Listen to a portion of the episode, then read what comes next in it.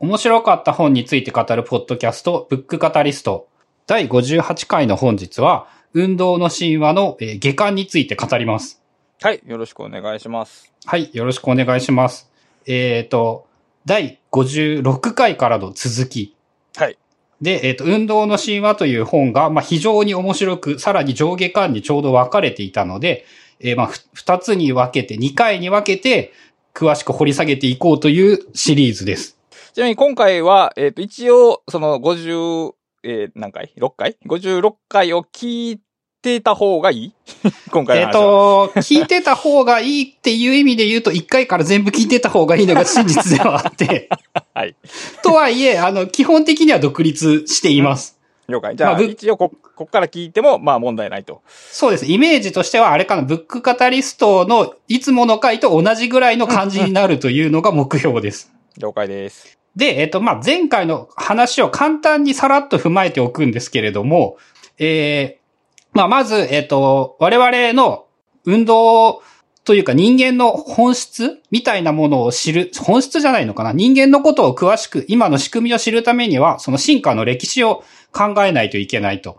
で、人間がどのように進化したかっていうことのヒントとして、その、狩猟採集系の生活をしている人、えーよくいろんな本に出てくるハッザ族っていう人が、あらゆるこの手の本に出てくるんですけども、まあその人たちのことを調べたりしながら、えーまあ狩猟採集民ってどんなもんだったのかなっていう想像をしてみると、まあその人たちは意外とあんま運動してなかったし、意外とたくさん寝ていたわけでもない。で、何よりも、その、その人たち、そんなに、なんて言うんだろう、一生懸命働いている感じでもないんですよね。で、まあ人間というか、ほとんどの生き物がやっぱ使うエネルギーというものは、できるだけ最小にしようとするというのが基本原則で、まあ俺たちも特にその動きたくないというのは、ある意味で普通なのだと。で、さらに人間がすごいのは、その、ちょっとエネルギーが余ると、すぐ死亡にしてしまう。それが、その猿とかチンパンジーは一般的にはそういう傾向はなかったんだけれども、私たちはそういう傾向を持っていて、で、えっ、と、解決策というか、えっ、と、今の問題じゃないっていうのが、えっ、と、座ることが楽すぎること。で、さらにそう、エネルギーが余ると、余ったエネルギーというものは、えー炎症反応、いわゆるアレルギー的なやつかな？そういうものに使われがちになってしまいます。というのが、えー運動の神話上巻なんですけども、踏まえると全然運動の話ではなかったな。そうですね。ということは、ここから運動の話に入っていくと。はい。まあ、あの、座ることと寝ることの話をしたので、えー次はようやく走ることについて考えましょうと。で、これも、この人が、あの、進化なんとか系の人なので、えっ、と、まあ、人間が他の動物と比べて走るということが何が違うのかというのを考えてみましょうという感じの話が結構面白かったことが多く、まあ似たような話で言うと、あの進化を超える進化っていうやつを以前紹介したりもしていたり、あとアフタートークの中で直立二足歩行の人類史っていう本の中でもちょっと触れてたりしているんですけれども、まず、えっ、と、二足歩行をしている動物って実質現在人間しかいないんですよね。ああ、まあそうですね。確かに。うん。まあ、あの、完全にゼロとは言い切れないかもしれないけれども、まあ結構変わった、とえー生き物であるということを、まず前提にして二足歩行の特徴を考えてみましょうと。で、えっ、と、すげえ単純な話なんですけど、2本の足に対して足が4本あれば、パワーは2倍になるはずで、きっと速く走れるはずですよね。あ4本足やと、うんに人間よりは速いということでね。うん。で、実際にあらゆるデータ取ってみても、あの、うんウサインボルトをもってしても、あのね、リスとかに勝てないとかっていう、そういうレベルの遅さだったりして、リスも、その、その身長を合わし、サイズを合わせたらっていうことやと思うんだけど、もうめっちゃ速いってことやね。えっ、と、あ、そうですね。リスはごめんなさい。えっ、と、速度だけで言うと、ウサインボルトが時速にして37.5キロ。もうそれもちょっとおかしいけどね。はい。で、えっ、と、ちなみにリスなんですけど、27キロで走ります。あの、あの大きさで。へえ。で、えっ、と、ハイエナなんかは時速50キロぐらいで走れたりだとか、シマウマ60キロ、ヌー80キロ。ヌーめっちゃ速いね。うん。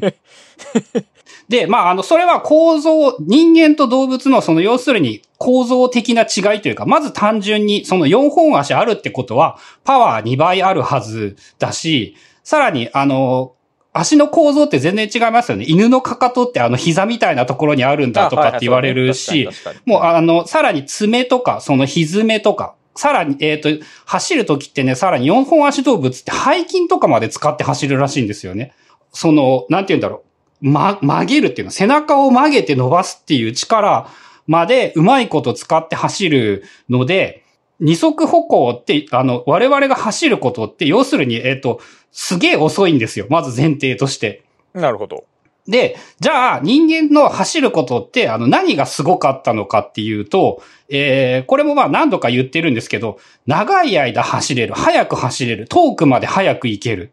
これがあの他の動物ともうね圧倒的に違うみたいで、ちょっと例えば想像してみてほしいんですけど、4本足で歩いていると、多分ね、歩きながら喋ることってできないんですよ。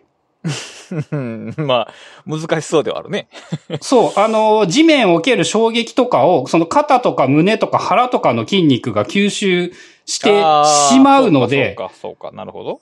その、喋りながら歩くということができないって、これってその人間の進化の話なんですけど、おそらくそこからなんかなんて言うんだろう、人間の社会性というものはやはり二本足で歩かないと生まれてこなかったんじゃないか。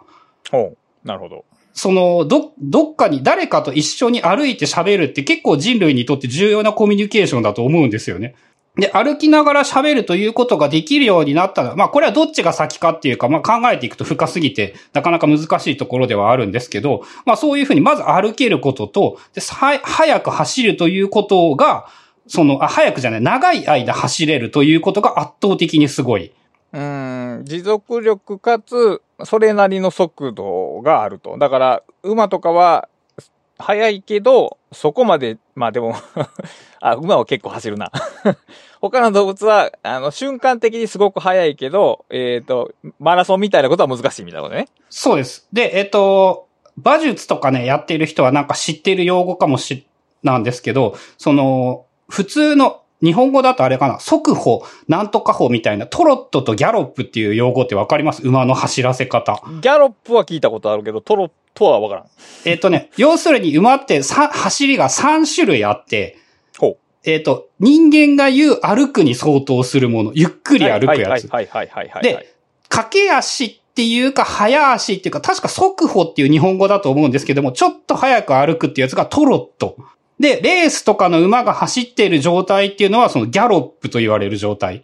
で、あの、人間ってね、あの、頑張って走ってもね、馬でいうトロットみたいな、その肉体的な動きしかできていなくって、その構造、身体の構造的に、そのギャロップという走り方はもうそもそもまずできない。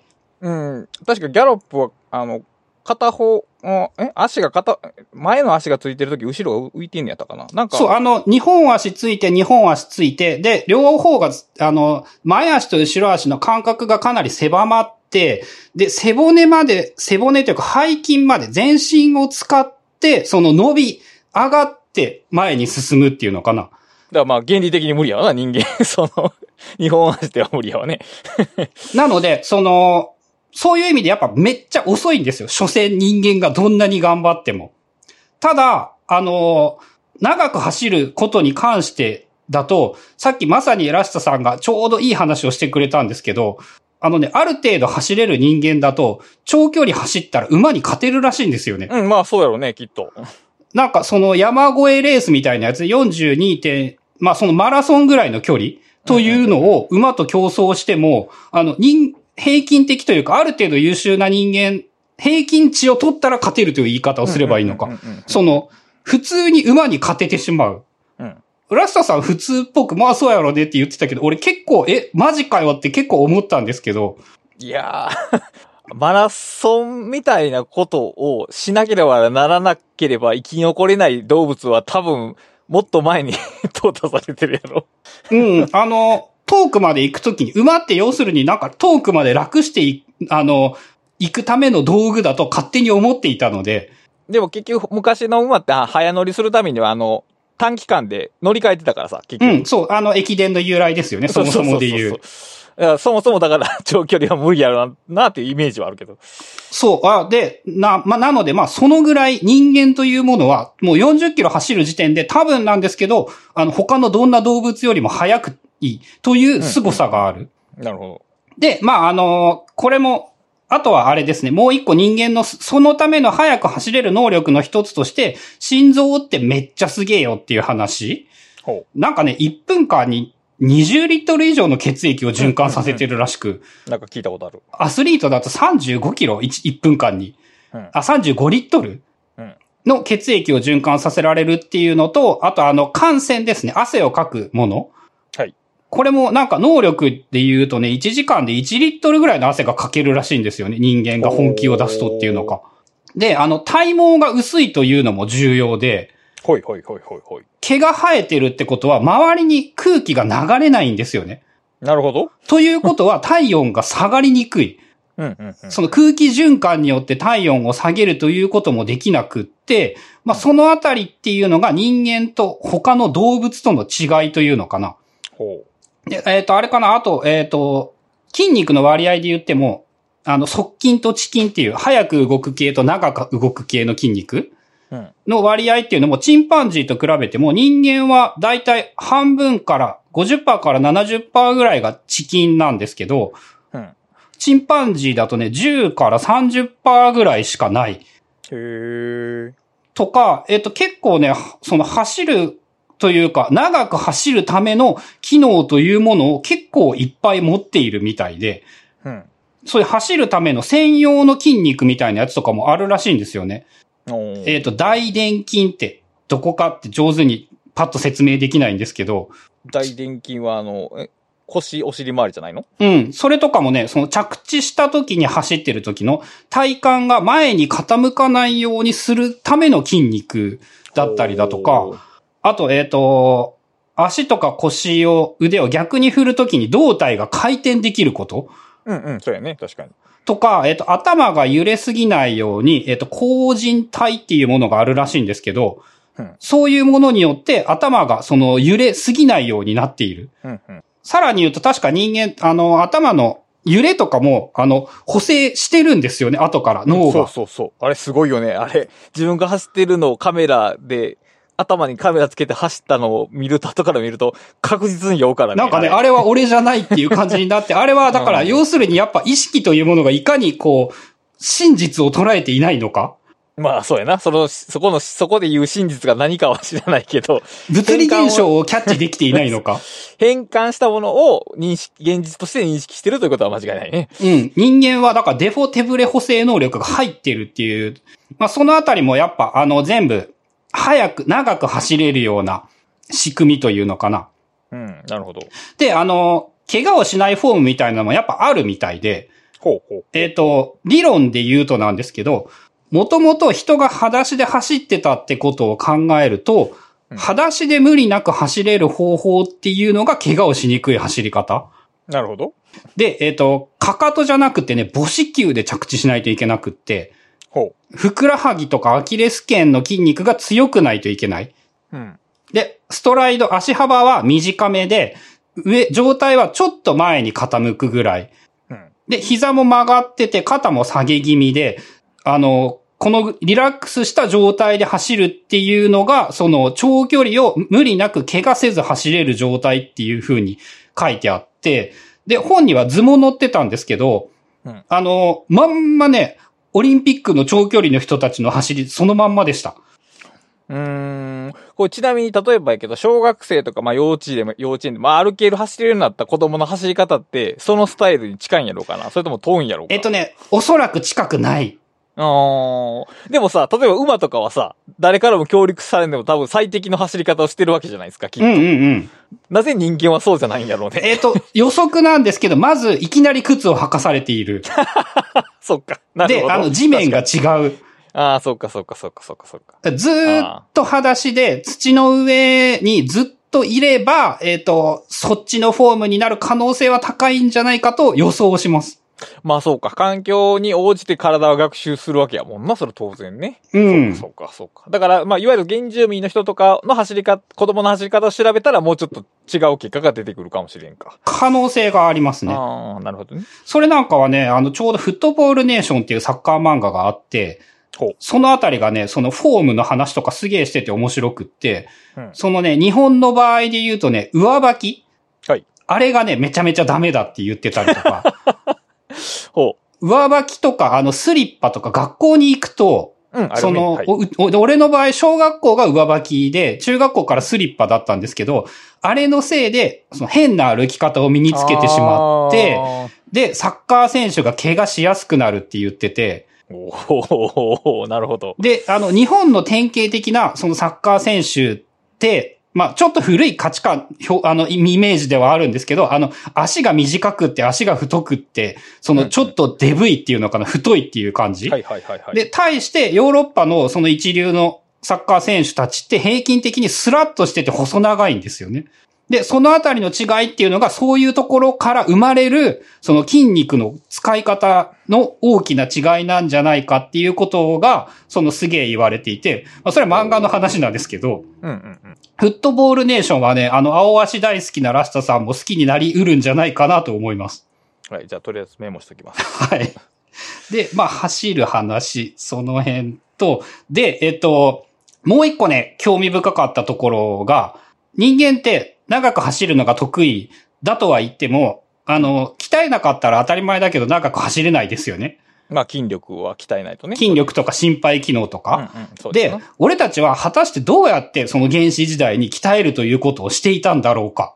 まあ、まあ横にコーチがついてて、ランニングのトレーニングをしていたわけでないことは確かでしょうね、きっと。うん。で、えっ、と、まあ、これはあくまでも説というか、あの、仮説ではあるんですけど、面白いなと思うんですが、あのね、踊りだったって言ってるんですよね。この踊りは多分その儀式的なあれでしょうね、きっと。そうそうそう、あの、週に1回だとかっていうので、例えばそのナミビアの山族っていうのは今でも週に1回、その日が暮れたら焚き火のそばで踊ってるらしいんですよね。おー、なるほど。で、主に男性が参加して明け方まで踊り続けてトランスし始める人も出てくる。まあ来るでしょうね、そりゃ。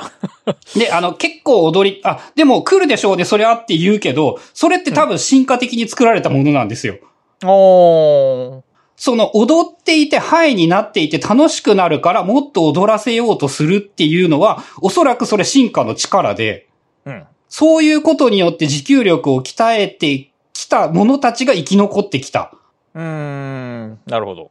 で、さらに言うと、その、いわゆるね、ランナーズハイになるような、あのーオピオイド、エンドルフィンみたいな、なんかいろんな成分があるんですけど、こやっぱ個人差があるみたいで、ほその、ランナーズハイみたいになる、なる人もならない人もいるらしいんですよね。う。へー。その走ってると楽しくなってくるっていうのが、まあ今だとなんかもう人類の大半がこう走るようになってしまったみたいな時代になったんですけど、うんつい20年前までその街走ってる人なんて誰もいなかったじゃないですか。まあそうやね。はい。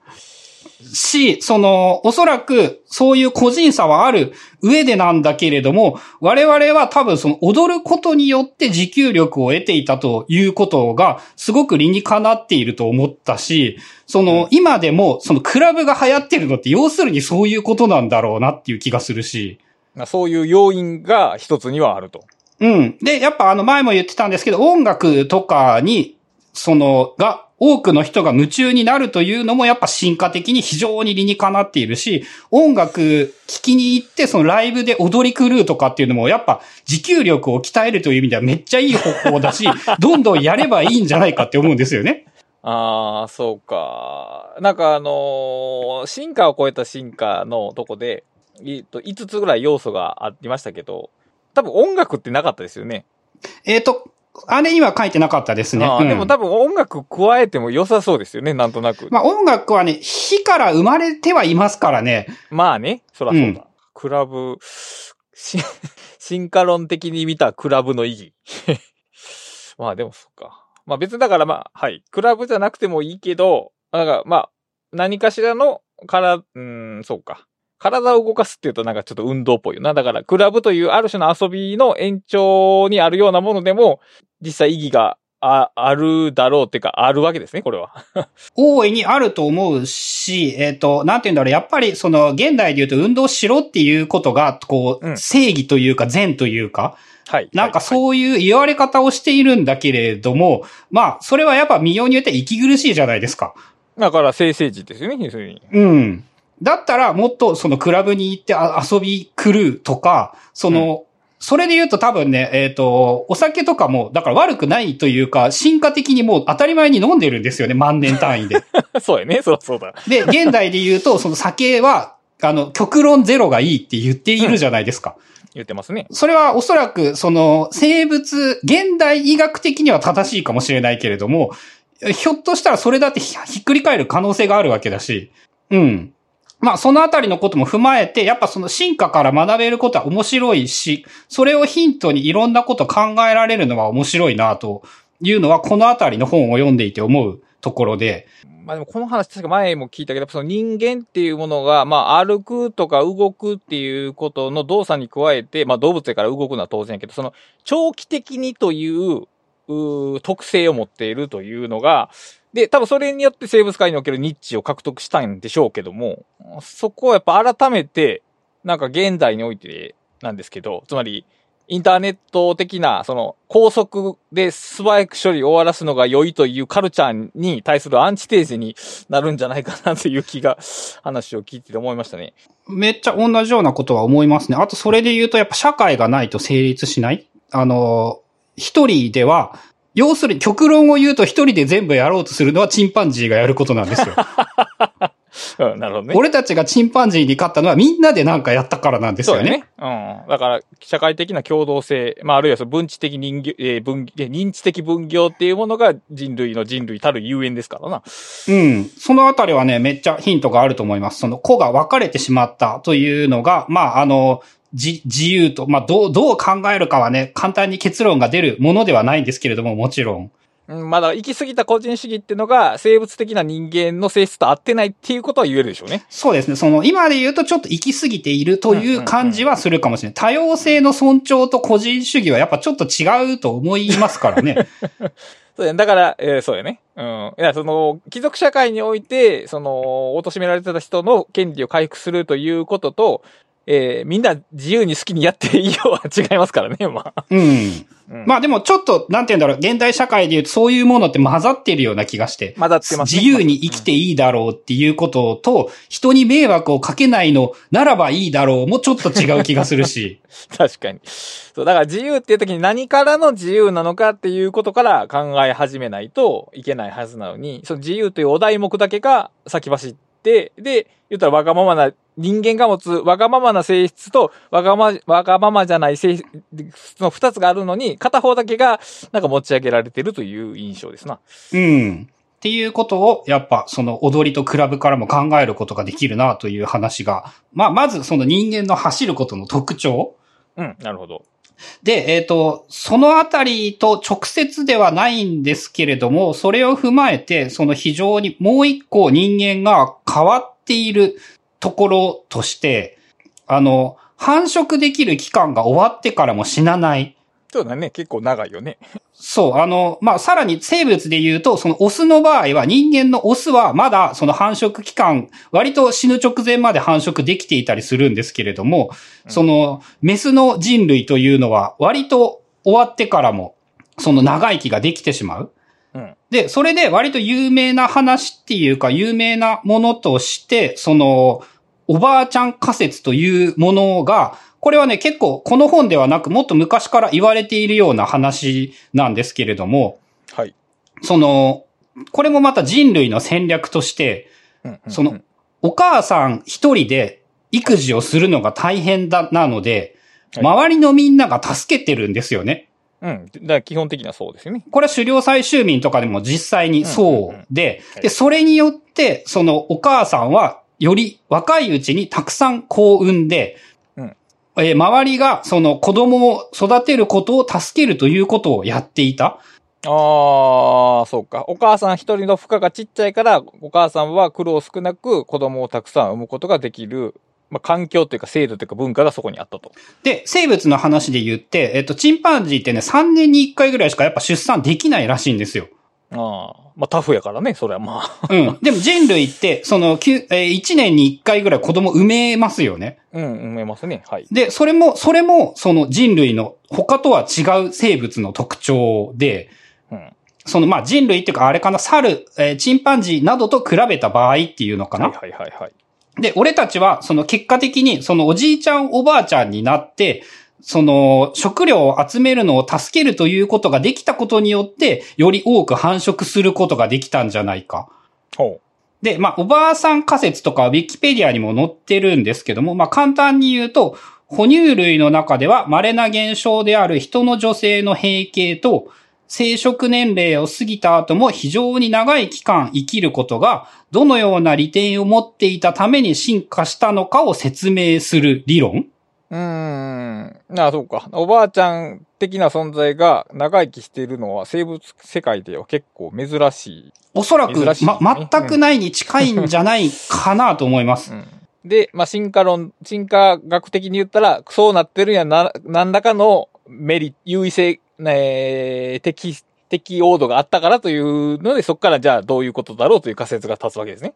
うん、っていうような考え方というのが、おばあちゃん仮説という名前で、うんその、はいまあ、ウィキペディアにも載るぐらい、その有名な理論だったりするらしいんですけども、その、はいこの本ではそこがもう一段階、そのちょっと発展した話で、そのアクティブな祖父母仮説はい。なんかかっちょいいけど、はい。っていうような感じのことを言っていて、そのお、おじいちゃんおばあちゃんたちって、例えばそれもハッザ族の研究の話なんですけど、えーっとね、ハッザ族の女の人たちって、まあ、大雑把なお仕事を言うと、あの、芋の根っこが埋まってるところにみんなで行って、女の人たちで。で、みんなで芋掘って、ちょっと食べて、持って帰ってきてっていうのが、まあ、大きなサイクルらしいんですけど、調べてみると、お母さんよりもおばあちゃんたちの方が、たくさんの芋を集められている。まあ、ある意味当然といえば当然で、お母さんは、あの、赤ちゃん背負っていくんですよね。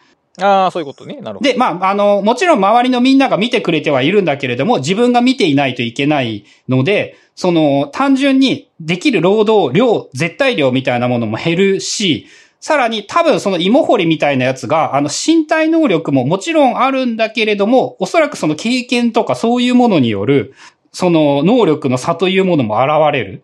で、えっと、年を取れば取るほど、むしろね、そのより多く歩いて働いて運んで、身体の活動っていうのが、あの、どんどん活発になってきた。というか、そういうことができた人っていうのが、俺たちが、その進化上生き残ってきたんじゃないか。アクティブな祖父母ほど、種族全体が反映して、我々の祖先はそういう人たちが生き残ってきた。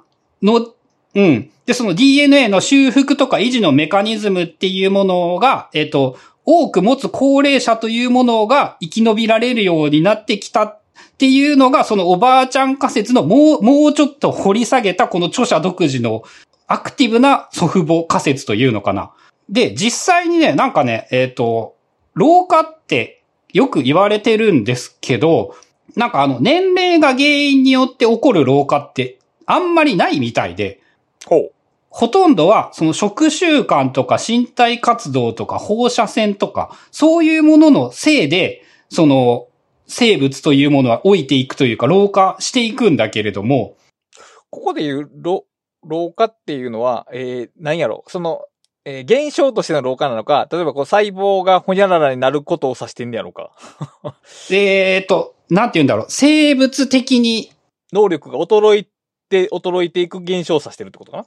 っていうことかな？うん。だと思います。うんうんうんなるほど。なるほど。おそらく、俺たちって、活発に活動することによって、より元気で長生きできるというのは、きっとかなり有力な話であって、その、ハッザ族ってさっきの話で言うと、あの、大して強くないみたいな、大して運動得意ではないみたいな話をしたんですけれども、あの、おじいちゃんおばあちゃんになってくるとね、全然違うらしくって、ほう。体力、その、たえーいわゆる、んんと、運動能力測定みたいな用語で言ったらいいのかな？っていうものを比べてみると、あの、65歳のハッザ族のおじいちゃんとかって、あの、45歳のアメリカ人を余裕で超えるぐらい強いらしいんですよね。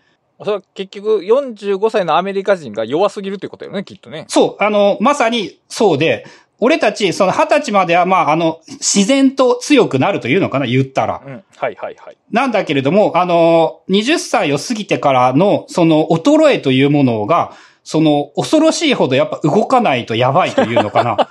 はい。その、65歳の人と45歳って、ちょうど俺たち、まあ今42、3ですよね。そうですな。ハッザ族の65のおじいちゃんに負けるって言われたら、結構なんか思うところがないですか？まあ、思うところはあるけど、あの、例えば、えー建設業で働いてる人うん現場で働いてる人は、やっぱりそれぐらいの年齢でも、めちゃくちゃ元気やからね。そうそうそう。だから、まあ、そういうことなんや。あの、結構身近にそういう人がいたから、高齢で。だから、うん、なんか、俺は普通に負けるよな。そう、ま、負けるよなって別に そう、悔しいという言葉とは違うんだけれども、うんうんうんなんかやっぱ人間というものがいかにメンテしてあげるかしてあげないかで、長持ち度がいかに違うのか。その、ハッザ族なんかは、えっ、と、60代半ばになっても、その、低下する能力が2、30%ぐらい。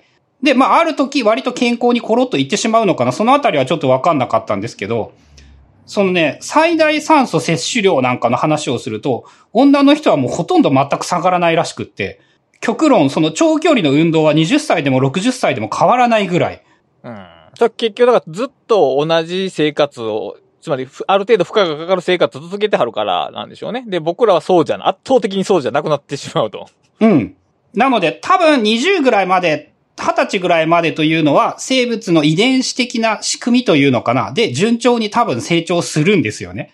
で、そこからの維持というものが、その20年間、40年間をどう生きたかによって、ものすごく変化してしまうのではないか。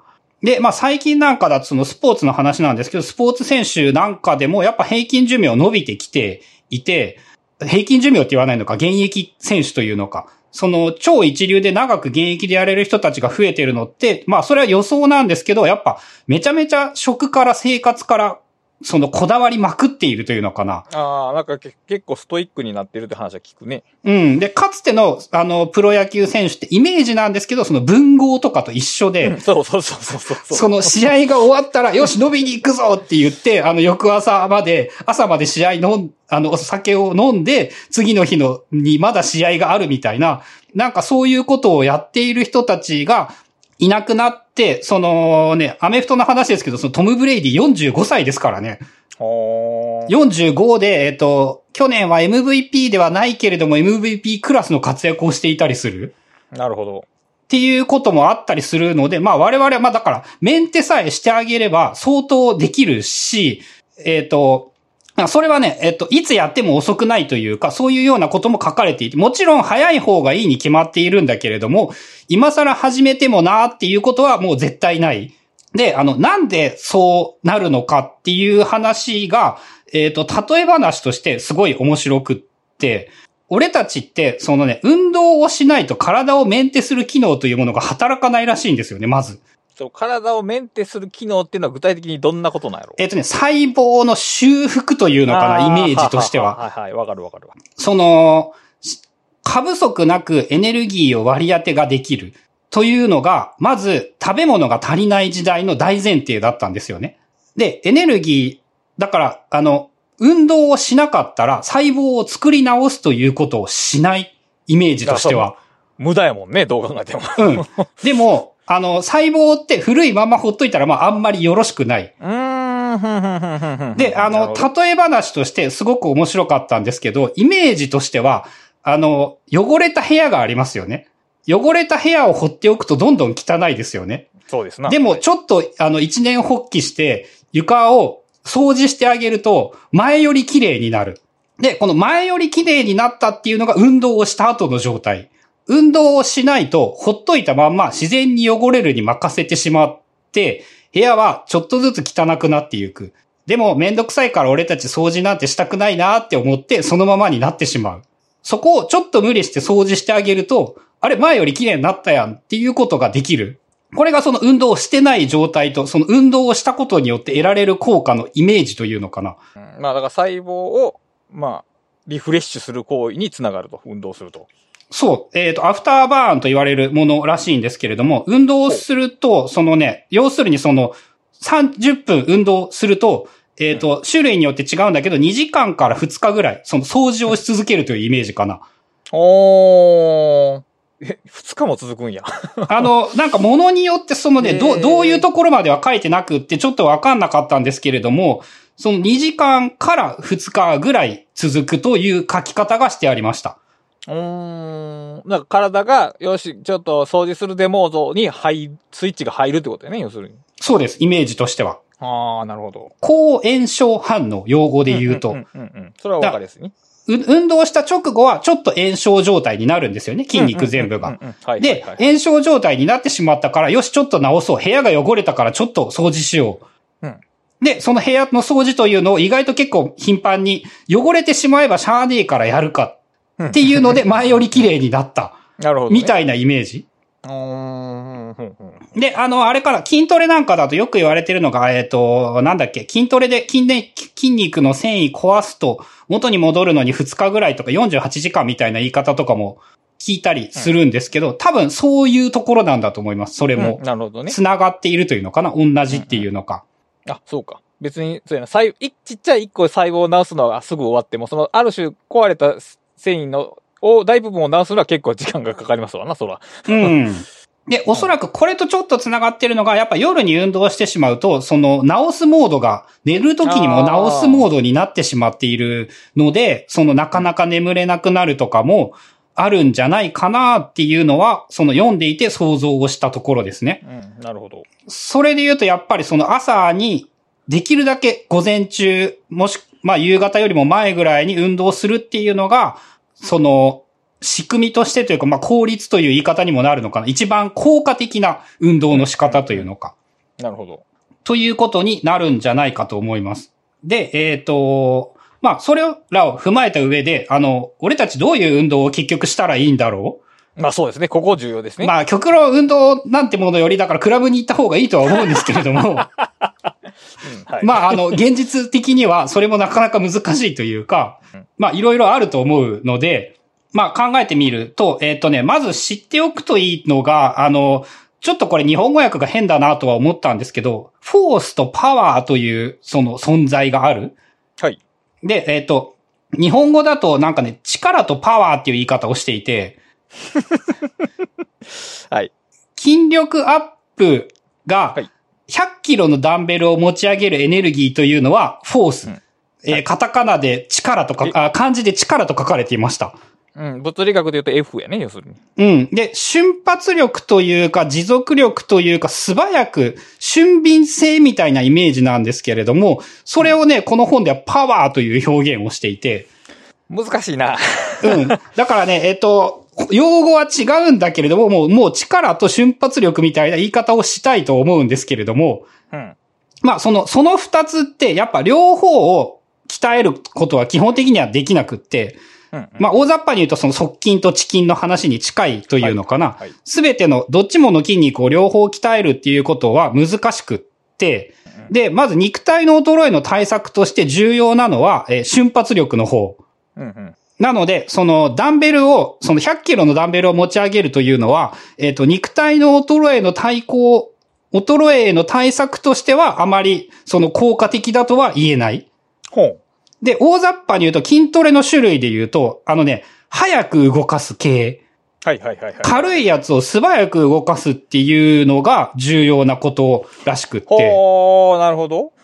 でね、あの、これももう一個、えっ、と、ちょっと学術っぽい用語なんですけど、筋肉のその収縮の種類って3種類あって、うんえーカタカナであえて言うんですけれども、えーコンセントリックとアイソメトリックとエキセントリック。はい、全くわかりませんね。はい。あえてそう言ったんですけれども、えっと、コンセントリック、短縮性筋活動。筋肉を収縮させながら力を発揮するタイプのもの。で、アイソメトリックは等縮性筋活動。筋肉の長さを変えずに力を発揮するもの。ああ、塔ね。はい。はい。で、エキセントリックは伸長性筋活動。筋肉を伸ばしながら力を発揮するもの。うんうんうん。なんと、よ、ようやく構図が取れた。はい。えっと、引っ張るものと、キープするものと伸ばすもの。その時に、あの、力を使う時というので、その筋力の鍛わり方というのかな。さっきで言う、その力と瞬発力の鍛わり方が違う。で、えっと、引っ張りながら、縮めながらやるというものが、いわゆる種類で言うとその瞬発力に相当する運動というのかな。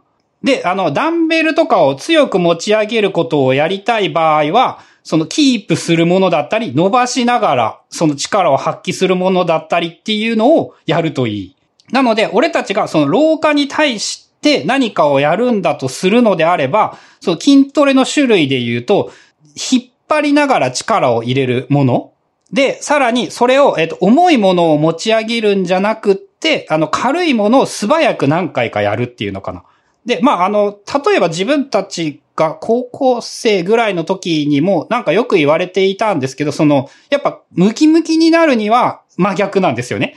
ムキムキになる場合は、例えばで言うと、えっ、と、なので、伸ばしながら、だからスクワットなんかも効果的なのかなその、一回しゃがんでから100キロ、200、100何、100キロのダンベルを、その、ゆっくりと伸ばしながら持ち上げる。で、ダンベルもそうですよね。あの、地面に寝っ転がって、その筋肉を伸ばしながら、えっ、ー、と、力を入れる。それはその最大筋力がアップしやすい、パワーがアップしやすい運動で、で、まあ、イメージで言うとなんですけど、あの、ダンベルを持って肘を曲げるやつ。はいはいはいはい。あれはイメージとしてはその瞬発力系の筋肉の使い方。で、あの、それをまあ逆に言うと、例えばだと、その、あの、筋トレの効率で言うと、大きい筋肉鍛えるのが一番効率がいいので、そう、なので、例えばダンベルじゃなくて、あの、引っ張るやつの方が多分いいんですよね。で、腕立て伏せを一人でする場合でも、その話で言うと、えっ、ー、と、引っ張るときに、下がるときに、ゆっくりやればいいのかな、多分。あ、でも違う。腕立て伏せは違う気がする。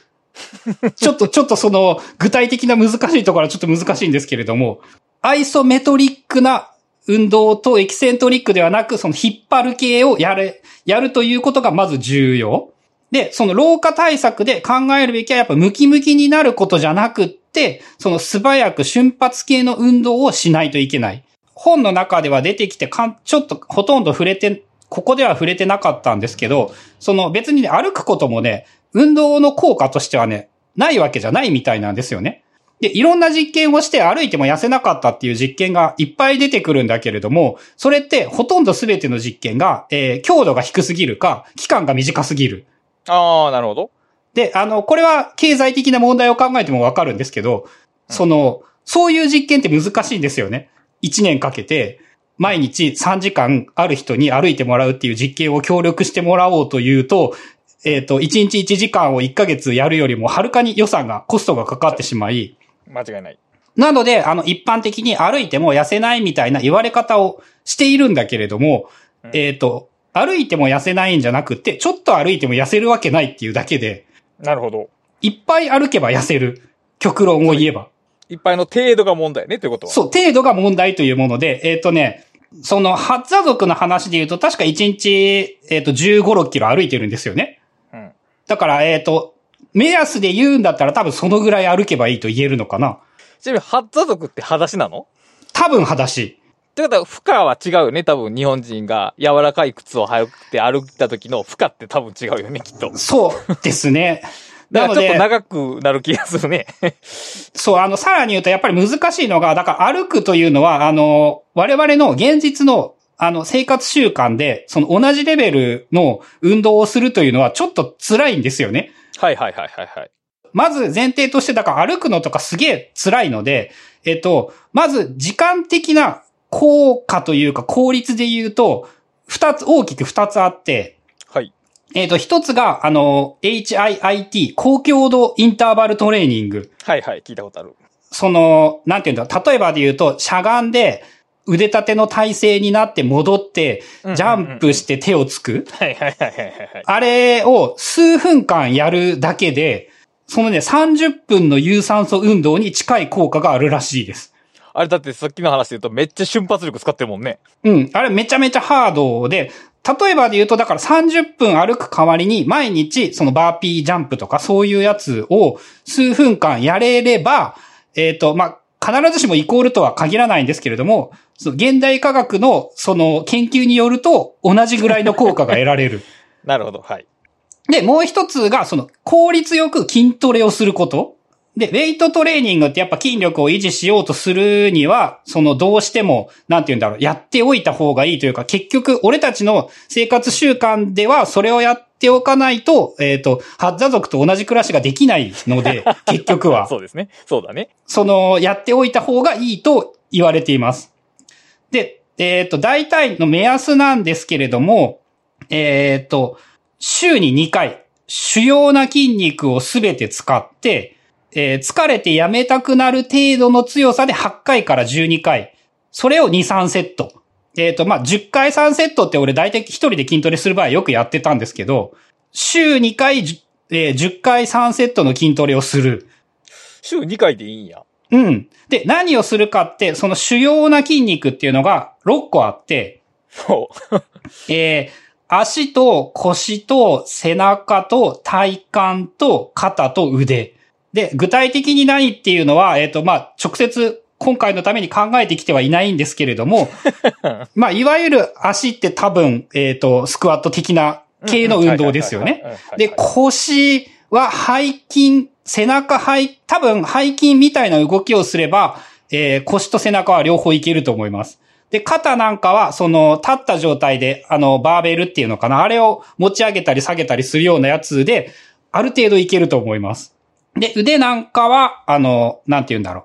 まあ、腕立て伏せでいいのかな腕立て伏せかな、やっぱり、その場合は。で、体幹が何っていうと具体的な筋肉のトレーニングがちょっとパッと思いつかないんですけども、まあそのあたりのところなのかなと。体幹は、ちなみに、体幹ってそのバランスを取る筋力やね、きっと。だからバランスボールに乗乗ってたら。あ、それはありだと思います。うんあと、ヨガとかそういうのもいいと思う。ああ、なるほど。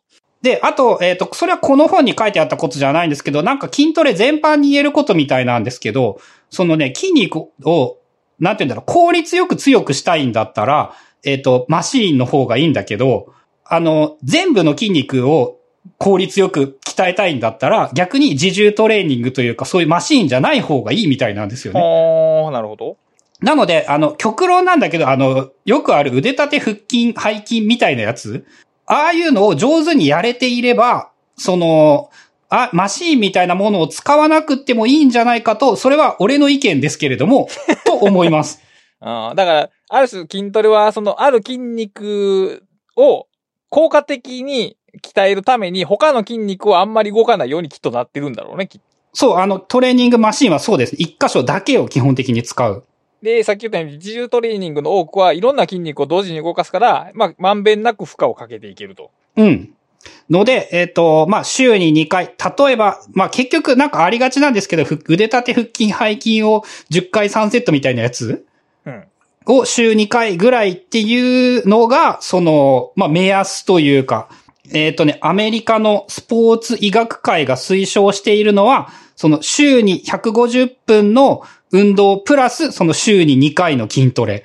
うん。週に2回の筋トレが、どれぐらい難しいのか簡単なのかというと。めちゃめちちゃ難しいです。ゃ。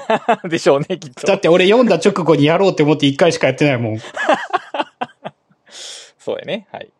まあ、えっ、と、まあ、本がに書いてあったことはそうです。うん。まあ、このましい目標レベルとしてはそのぐらいがあればいいと。うん。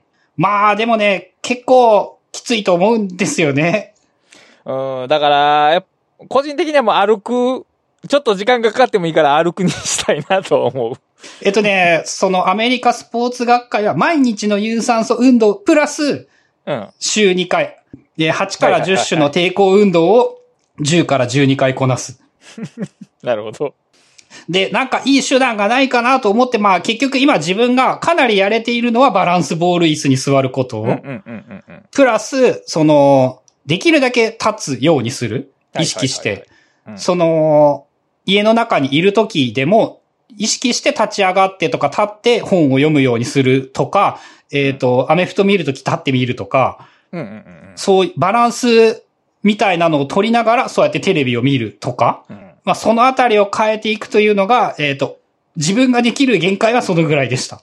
まあでもそんなもん、その辺から、その、やっぱり続かないと意味がないというのは絶対なんで、その話を聞いてて思ったけど、その、えーマッチョじゃない筋トレっていう感じ。そのマッチョっていうのは筋肉ムキムキじゃなくて、そのスパルタ的なという意味での、うん。マッチョじゃない筋トレみたいな着地点を探せれば、なんか、すなんやろな、日常の健康ケアとしては十分かなという気がしますな。うん。でもおそらくね、その自分が今やりたいなと思ってるのはやっぱそのインターバルみたいなやつと軽い筋トレをどうにかその日常に組み込めないか。なるほど。その、そこができるとかなり劇的に変わるような気がして。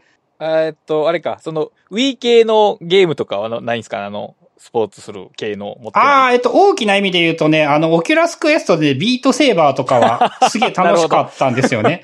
ただ、その、義務として毎日やるとやっぱ辛いなっていう。そうか、難しいとこやね。あと、あれは有酸素なんですけど、その筋トレじゃないんですよね。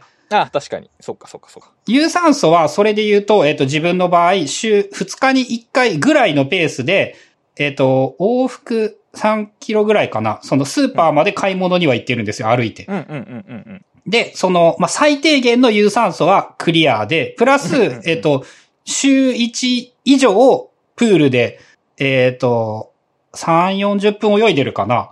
多分。すごいじゃないですか、それ。なので、その、有酸素運動は自分的には OK なんですよ。うんうんうん。あとは筋肉ね。そう、筋、筋トレその、うん衰えないための、はい。筋力を、瞬発力を衰えさせないための筋トレ。をどう取り入れたらいいかなは、まだ悩ましいところです。なるほど。で、えっと、この本にも書いてあったんですが、えー運動をするコツとは、運動を社会的なものにすること。まあ、誰かと一緒にやること。はい。まあ、例えば、それで今思いついたのが、あの、ブックカタリスト筋トレ会っていうので、毎日9時から今から筋トレやりますって言って、そういうのとかもありなのかもしれない。まあ、あ、ありはありやけど、そのブックか、まあ、本を読む人やからこそ運動が必要とは言えそうやけどな。うん。そう、コミュニティの性格は全く合わないんですけど、うん。でもさ、切実に運動することが必要やけど、運動することに、えー、自分の資源を注いでない人たちの集まりやろうからな、多分。うん。必要性が高いのは間違いないね。うん。これ、あの、今回の資料には含めなかったんですけど、そのスイスだったかどっかのなんかね、ビョルンボルグっていう運動系のメーカー、うんなんかは、あの、週に1回、絶対強制参加の、そのトレーニングというのがああるらしく、1時間だったかな社長ももう、その、ま、まさに、その典型みたいな感じで運動しまくっているタイプで、あ。ただ、社員の多くは、あの、思ったほどやっぱ、その社長みたいなタイプではなく、うんその、ちょうどいい機会だと捉えて、その週はいはいはいはい1ぐらいならうん、まあ、言ったらシャーなしで参加しているというのかな。うんうん。ぐらいの人っていうのも結構いっぱいいるみたいで、やっぱその社会的な動機づけというのはでかいんですよね。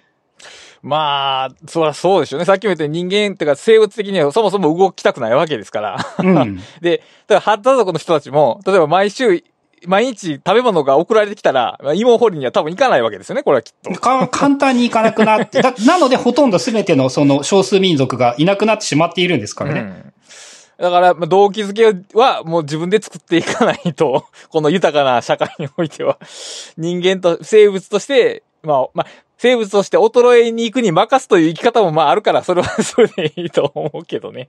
あの、健康を維持したければ、運動を動機づけること。しかも自分の意思じゃなくて、ある種、そう自立じゃなくて多律的な要因で、社会、運動を弱気することっていうことはもう欠かせないですね、これはきっと。ですね。なのでまあ結局、どう、どう、やっぱ続けられることをどう組み込むか。うん。その短期的な筋トレが失敗するのは結局そのそ短期的に痩せるんだけれども代謝が上がっていかないので代謝は前のレベルに合わせてしまうというのか。うんうんうん。はいはいはい。なので、その、痩せるために運動は必要ないらしいんですけど、極論。うんうんうんうん。痩せ続けている状態でいるためには 運動をしないといけない。でしょうな。なので、まあだからリバウンドが多いし難しいし、うんうんうんまあ現代でも未だにこのできないことが多いというのかな、難しい。まあそうやね。だからもうその脂肪を、脂肪生成を妨げる遺伝子をなんかどうにかせんかけは無理やろうね、きっと。うん。で、その進化論の話で面白いのが、えっ、とね、人は余分に脂肪がついたことなどないので、体重の上下にしか反応できない。はいはいはい。なるほど。だから、えっ、と、前より痩せてしまったら、やばいから食わなきゃっていう。反応を体は勝手にしてしまう。なるほど。まあだからやっぱ運動をしないといけない。うんうん。っていうのも、その面白いところだ。だから痩せても全くゴールにはならない。ああ、そうか。まあそうやな。だから、そう、生、生物の性質に頼ってたら、突然、よし、痩せようって思うことは、まずないわけですよね。これ。うん。だから、これ、意志、意志しかない。痩せるには意志しかないです ね、これは。まあ意志というか、そのあれかな、昨日、前回の話で言うと、その、えっ、と、直感じゃない方、直感じゃない方、そうそう。直感じゃない方を体験じゃない方じゃないとダメ。を ダメってことでね、要するに。うん。うん。うんそうか。で、そういう仕組みをやっぱ作らないと、そういう道具をやっぱデザインするしかない。そうそうそういろんな、ほそういろんな意味での道具、その具体的な道具というよりは、コミュニケーションツールとしての道具とか、あの、成果が自分に見えるとか、そういうものの道具をデザインしないとなかなか継続できないでしょうね。しかも僕らは別に誰かに命令されてるわけじゃなくて、いつでもやめられる大人ですからね、要するに。うん。で、自分の今のところ成果が出ている二大道具が、ほえっ、と、バランスボールを椅子にすることう。と、はい。えっ、とね、いろんなデータが測れる体重計。ああ、乗るだけで、えー、体脂肪とかがわかる？みたいな。そう、えっ、と、それまで、うんとね、一去年の9月10月ぐらいに買ったんだったかな。その、アンカーの、から、1万円切るぐらいの、7、8000円の、その、Bluetooth 体重計というものを 買い替え、いろいろ出してるでね。はい、どうぞ。うんはい。ユーフィーブランドですね。うん。えっ、とね、なんかね、めちゃめちゃ多いんですよ。ほこれまでの体重は、計は、その、Bluetooth 連携はしてたんですけど、数字しか出なかったんですよね。う。うん。で、こいつはどこまで本当かわかんないけれども、えー体重、筋肉量、骨格筋量、骨量、タンパク質、BMI、体脂肪率、基礎代謝量、水分量、内臓脂肪、対象、体脂肪量、女脂肪体重、皮下脂肪、体内年齢、ボディタイプ。それ、何で測定してんのやろ？えっ、と、ある程度想像はできるけど、かなり、その、な、何らかのアルゴリズムでしょうねっていう、これは。うん。いや、まあ、体重計に乗った時に、その、あ体に電流走らして、んその帰ってきた値でっていうのは、ある程度わかるけど、それ以上はもう推測のデータが。あーでも、例えばなんですけど、電流の周波数というか、はいパラメータを変えた電流を何種類か流して差分を取れば、その骨に反応しやすい、脂肪に反応しやすいは、できると思うので。その、具体的なところまではわかんないし、あの、正しいと言い切れるものではないんだけれども、まあでもこういう数字を見たことで、ただ体重が減ったなのか、脂肪が減ったなのか の。反応が得られることは自分にとってかなりでかかったですね。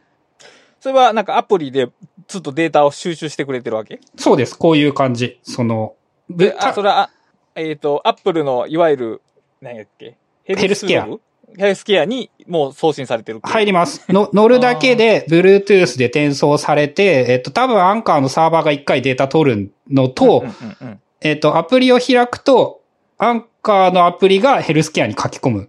ああ、なるほどね。いや、ヘルスケアに書き込めたらこ、自分でデータ引っ張ってこれるなとちょっと思っただけやから。うん。ただね、項目が多すぎてヘルスケアにない項目がいっぱいあります。なるほど。その、アンカーというかヘルスケアの場合、確か体重と BMI と体脂肪ぐらいじゃなかったかな。うん、多分そんなもんやろね。うん。で、めちゃめちゃ多いんですよね。ただ、その、そのぐらい多くて、そのちょっとやる気になっているというのかな。うん。塩分が少ない、あ、じゃあ水分も俺少ないらしいんですよね、体内の。ああ。で、これって多分なんだけど、あの、塩、塩分の取りすぎとかも一つの原因で、つい数日前に知ったことなんですけど、えっ、と、ラーメン一杯食べると、WHO が推奨する塩分量を一食で一日分を超える。まあ、でしょうな。はい。うん。あの、なんて言うんだろう、やっぱね、あい、曖昧には知ってるんですよね、当然。うんラーメンのスープなんて残した方がいいよとかうんうんうん、味噌汁って結構しょっぱいから、日本人って高血圧な、になりやすいんだよとか。でも数字見てみたら、その、8グラムぐらいあったりするのかな、ものによってはラーメン一杯って。はいはいはいはい。WHO の推奨数って1日5グラムなんですよね。うんそっか、一食8グラムかって思って。うん。まあ日本のその推奨だと6とか7とか行くので、もうちょっと OK だったんですけど、とかっていうのも、やっぱその、おそらくブックカタリストを聞いてくれてる系の人は、なんて言うんだろう、えっ、と、そうやって根拠が示されると理解、納得しやすいというのかな。うん。まあね、確かに。うん、っていうのがあるなというのと、あと、えっ、と、最後に、あと二つ。ほうえーこれはって思ったのが、まず一つは、えー不健康で痩せているよりも、健康で太っている方が死のリスクが高い。おこの健康と不健康は何？病気を持ってるってこと？生活習慣も含めて病気も含めてだと思います。なので極論運動するデブより運動してないガリの方がいい。それぐらい太ってるってことは体にリスクがあると。あるみたいですね。それはやばいなっていうのはすげえ思って。なるほど。っていうのと、まあ、あと、あの、いろんな苦行みたいなやつ、えっ、と、冷水を浴びる、炭水化物を避ける、カロリー制限、辛いもの、いろいろあるんですけれども、まあ、ほとんどすべてのものに、やっぱ科学的な根拠は見つかっておらず、ほう。えっ、と、唯一、この本によると、えー断、じ継続的な断食、ファスティング、うみたいなのだけ、ある程度証拠が見つかってきているという書き方をされていました。うーん、なるほど。まあ、ただ食に関するものは、これは非常に、なんて言うんだろう。いろいろと医学的な難しいので、皆さん各自で考えてくださいということしか言えないんですけども、うん。まあ、とりあえず太ってたらまずいということでね。それはまあ言えそうやということで。それは、おそらくもほぼ間違いない。一番やばいのが、だから、運動しないことよりも太っていること。うん。まあでも、まあ運動しないと太ってしまうから、太らないためには運動しようという結論にはなりますわな。まあ、まあ、さらに言えば、もちろん、あの、痩せているからといって油断していいわけでもなく、もちろん。えっ、と、運動した方がいいに決まっているし、えー世の中は不条理なので、運動しなくても健康な人はいるし、確かに。運動しても運悪く早く死ぬ人はいて、そこはもうあの、ただの確率なんですよね。うん、そこを考えてもやっぱりその、苦行で痩せるのは、なんか二重に損するよね、きっと。多分、その、せっかく痩せたのに、みたいなことになるから、やっぱり、うん、痩せる過程も楽しみとして組み込まないと、いや、これもちょっとなんか快楽主義的すぎるかもしれんが、なんかちょっと損する感じはしますな。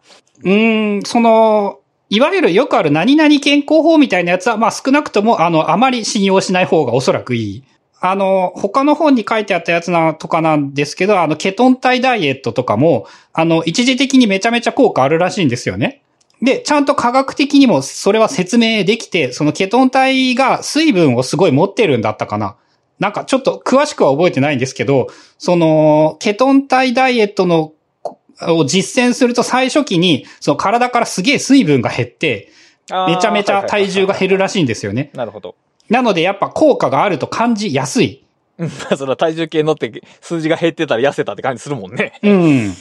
まあ、例えばそれで言うと、そのさっきのアンカーの体重計とかなんかで水分量を測って減っているのが分かれば対策はできるかもしれない。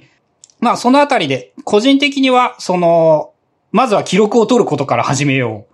そしてできるだけ記録の種類を多くしよう、現在で言えば。せやね。そこは重要やね。昔は体重しか取れへんかったもんね。うん。が、その、まあ、あの、アフィリエイトっぽいんですけど、1万円未満で買えるんですよね。言ったら。Bluetooth が重要やね。あの、記録するやつはもうやってらんないですね、正直。いや、僕未だに、あの、体重計に乗ってそれをああ iPhone で自分で 打ち込んでますけど、よくこんなこと続けてるなとは思いますけど。すげえと思う、それは。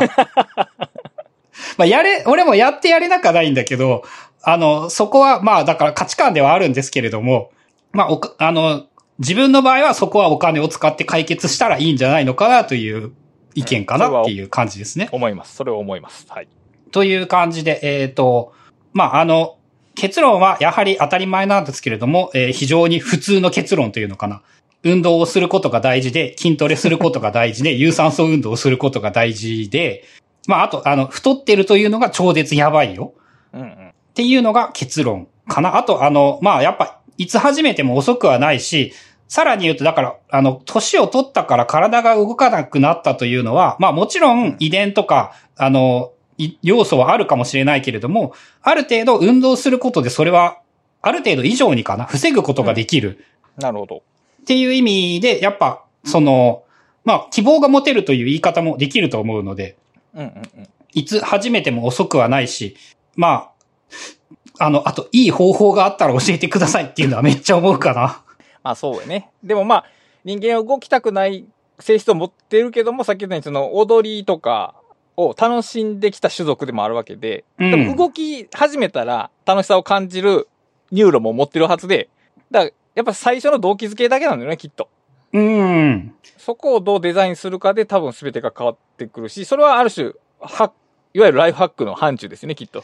そうですよね。だからね、なんか、あの、カラオケとかね、そういうものなんかでもうまく組み込めたら多分運動になるんですよね。うん、だから歌ってる間になんかするとか、座ってる間になんかするとか、あ、きっといろいろあると思うよね。うん。うん、まあでも課題ですな。とりあえずまあ、僕はそ、そ有酸素運動を維持するところからですね。まあとりあえずは。うん。まあ、あの、もし皆さんもいい、いい、その、日常との組み込み方とか、ナッジ的な何かがあれば、そういうものも教えていただければと思います。はい。ということで、えーブックカタリストは番組を支援していただけるサポーターも募集しています。サポーターの方には、えー本編収録後のアフタートークの視聴や、月に1回の読書会、えー本編使用時の台本の公開、あとアーリーアクセスなんかもやっていたりしますので、えー気になる方は概要欄のリンクからブックカタリスト公式ページをご確認ください。それでは今回もお聞きいただきありがとうございました。ありがとうございます。